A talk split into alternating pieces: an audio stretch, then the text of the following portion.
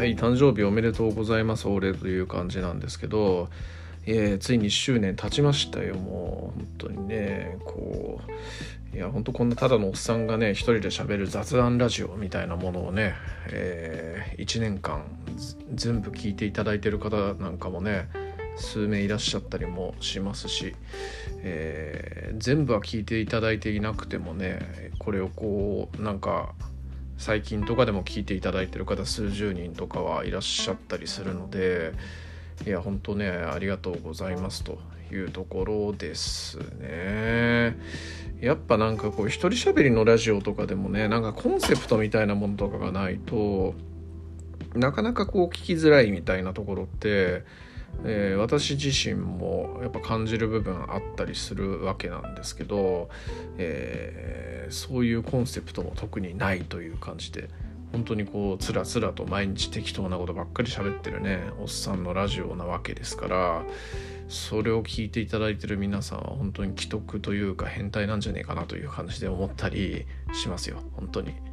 超失礼なこと言ってますね。はい。えーとまあとりあえずね、えーまあ、毎日テレワークの時に撮ると言い続け、えー、早1年と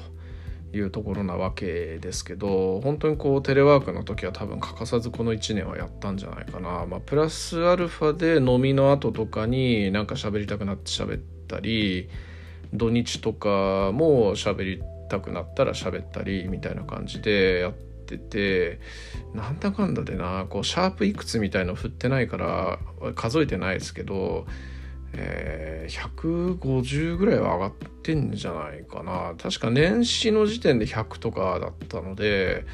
えー、っとでもまあそうか下手する200とか言ってる可能性もあるんですよね。いやそう考えるとよう続いてるよなっていう感じに思いますしようまあ自分自身喋るネタが尽きねえなっていう感じに思ったりしますね。本当に。はい。でまあ変なことばっかり喋ってるわけなんですけどもね。まあたまにこういろんな方からね反応いただいたりとか、えー、しますからまあ本当にねこう聞いていただいてる方が現実にいらっしゃるという実感をそういう時は得てですねめちゃくちゃ嬉しい思いになったりしますよ本当、まあでも本当これを始めたことでね前上司と部下のラジオの最新話じゃねえやあのこれから公開されるやつとかでも言ってるところあるんですけどなんかねやっぱ自分自身がこうコミュニケーションに対しての成長みたいなところをこのラジオのきっかけでしてるなっていう風に感じてる部分もあったりするんですよね。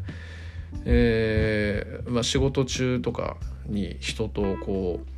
喋るハードルみたいなものっていうのが多分著しく下がってるっていうのがあるしあとはこう喋る時の、えー、に緊張しなくなったっていうのがありますね。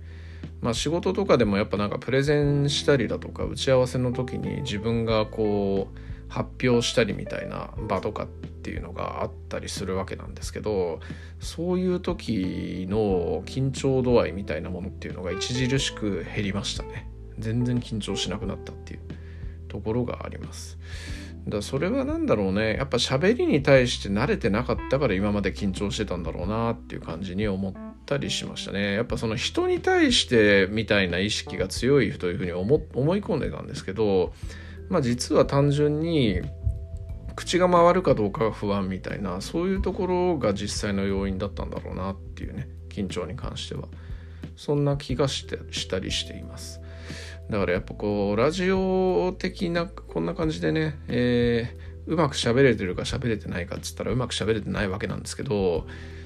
それでもやっぱこんな感じで1年間続けてきたことでなんかやっぱ喋りのそういうね、えー、技術じゃないですけどもねあのまあ、話の構成とかねそういうようなところっていう部分の力が上がってんだろうなっていうふうに思い返してみると、えー、感じる部分がありますので、えー、ポッドキャストは非常にいいものだというふうに思います。思います。皆さんありがとうございます。1年間。嬉しいっす。なんつってね。はい。まあまあそんな感じなんですけどね。もう一個やっている上司と部下のラジオっていうラジオがあってそっちに関してはねこんな感じで適当に喋ってるラジオではないと言いたかったんですけどごめん適当に喋ってた上司とこう単純にだべってるだけのラジオなんですけどえー、そちら側の方が個人的には聞いてほしいラジオなんですよ。まあ取り留めもない適当な話ばっかりしてる部分もあったりするんですけどこう、まあ、そこそこの大企業の、えー、部下と部長が喋、えー、っている姿で2人がまあ仕事と関係ない話をしてる体なんですけど実際やっぱ仕事に対する意識とか、えーと、考え方だとか望む姿勢みたいなところを、えー、結構表してるんじゃないかなっていうふうに思ったりしてるんですよ。自分で発信してる手前味噌ながら。だからなんだろうな、まあ、サラリーマンの人はえーと、サラリーマンの人で自分の仕事とかに照らし合わせて考えられるような気もするし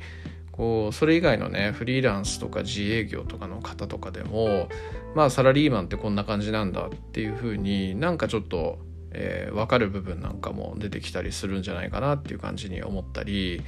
まあ、あとそのもともとはね、えー、うちの会社っていうもの自体が非常にこうえー、トップダウンプラスこうなんだろうな、えー、肩書きに対するこうなんて言うんだ、えー、実際偉くないのに偉いですばりのこう感じ忖度みたいなものっていうのがめちゃくちゃある会社なんですけどそんな会社文化なのに、えー、上司と部下がこう友達のように楽しく喋ってるよっていうのを社内に示したかったみたいなそういうようなラジオでもあるんですよね。だからまあなんだろうな。えー、まあできればねこう上司側の人がそれを聞いて、えー、こんな関係性でもこううまく仕事回すことができてるんだみたいなそんな感じにね捉えて、えー、なんかまあこうすごいあのえー、なんかちょっとね厳しめのマネジメントとかねマイクロマネジメントに近い部分までやっちゃってるみたいなこう上長の方とかっていうのがもしいらっしゃったらですねなんかちょっとそういう部分なんかを聞いて、えー、まあ一つの参考みたいな感じにしていただけたりしたら嬉しいなみたいなそんな部分もあったりしますと。いうところなんで、えー、ぜひ上司と部下のラジオ、えー、聞いてください。そっちももう1周年なんです。で、そっちに関してはですね、実はあの、1回あたりの再生数とかはですね、このラジオよりもなぜか低いんですよ。まあ、社内の人にしか宣伝していないというところがあるんですけども、ちょっと今年はですね、えー、上司と部下のラジオもですね、ちょっと宣伝をしていきたいなと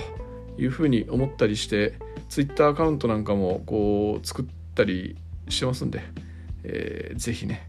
えー、聞いていただければなと思います。まあこのラジオもそうなんですけど最初の頃はねあのこなれてないのでこうあんまりあの聞けたもんじゃないとまでは言わないけどあんまりね、えー、なんだろう面白くないなっていう感じがあるんですけど最近の喋りは結構こう安定してきてる感があったりするんで多分まあ僕が改めて聞き直してみても面白いっていう話は結構あったりするんで、えー、ちょっとぜひ聞いてほしいなという感じに思ったり思わなかったりというところでしょうかね。はい。えっ、と、今日はね、この喋りプラス、ちょっともう一本っていうか、できればもう一シリーズ、まあ昨日も言ったんですけど、ゲストに来ていただいた回があるんですけど、えー、結構1時間半ぐらい撮っちゃったんで、昨日編集終わるかななんて思ってたんですけど、全然こうなんか途中でミスったりしちゃったおかげで編集終わらずに、えー、20分目で切った前編ぐらいまでしかまだ編集できてないんですよね。なので、まあ、できればちょっとその分けた状態で全部出したいんですけど、まあ無理だったらその前編だけでも日付が変わる前に出そうかなという感じに思ってますんで、えー、聞いていただければ幸いでございます。はい。まあ本当ね、皆さん、1週間、本当にありがとうございました。